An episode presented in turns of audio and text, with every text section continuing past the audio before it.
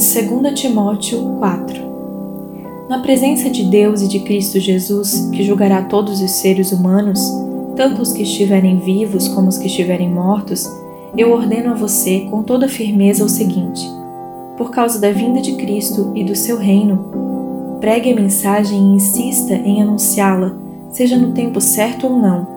Procure convencer, repreenda, anime e ensine com toda paciência pois vai chegar o tempo em que as pessoas não vão dar atenção ao verdadeiro ensinamento, mas seguirão seus próprios desejos e arranjarão para si mesmas uma porção de mestres, que vão dizer a elas o que elas querem ouvir. Essas pessoas deixarão de ouvir a verdade para dar atenção às lendas. Mas você seja moderado em todas as situações. Suporte o sofrimento, faça o trabalho de um pregador do Evangelho e cumpra bem o seu dever de servo de Deus. Quanto a mim, a hora já chegou de eu ser sacrificado, e já é tempo de deixar essa vida. Fiz o melhor que pude na corrida, cheguei até o fim, conservei a fé. E agora está me esperando o prêmio da vitória, que é dado para quem vive uma vida correta, o prêmio que o Senhor, o justo juiz, me dará naquele dia, e não somente a mim, mas a todos os que esperam com amor a sua vinda. Assuntos pessoais.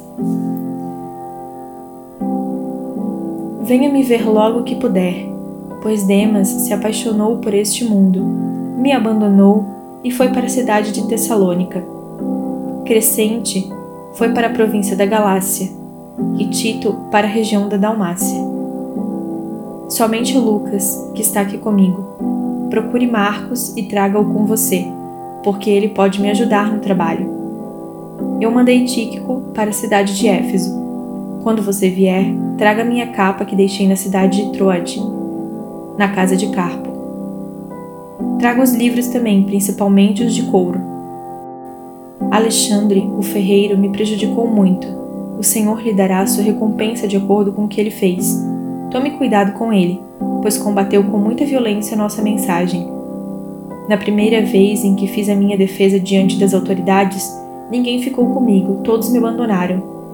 Espero que Deus não ponha isso na conta deles. Mas o Senhor ficou comigo, me deu força para que eu pudesse anunciar a mensagem completa a todos os não-judeus e me livrou de ser condenado à morte. O Senhor me livrará de todo mal e me levará em segurança para o seu reino celestial. A Ele seja dada glória para todo sempre. Amém. Saudações. Saudações a Priscila e ao seu marido Áquila e também à família de Onesíforo. Erasto ficou na cidade de Corinto e eu deixei Trófimo na cidade de Mileno, porque ele estava doente. Faça o possível para vir antes do inverno. Os irmãos Eubulo, Pudente, Lino e a irmã Cláudia e todos os outros irmãos mandam saudações. Timóteo, que o Senhor esteja com o seu espírito. Bênção. Que a graça de Deus esteja com vocês.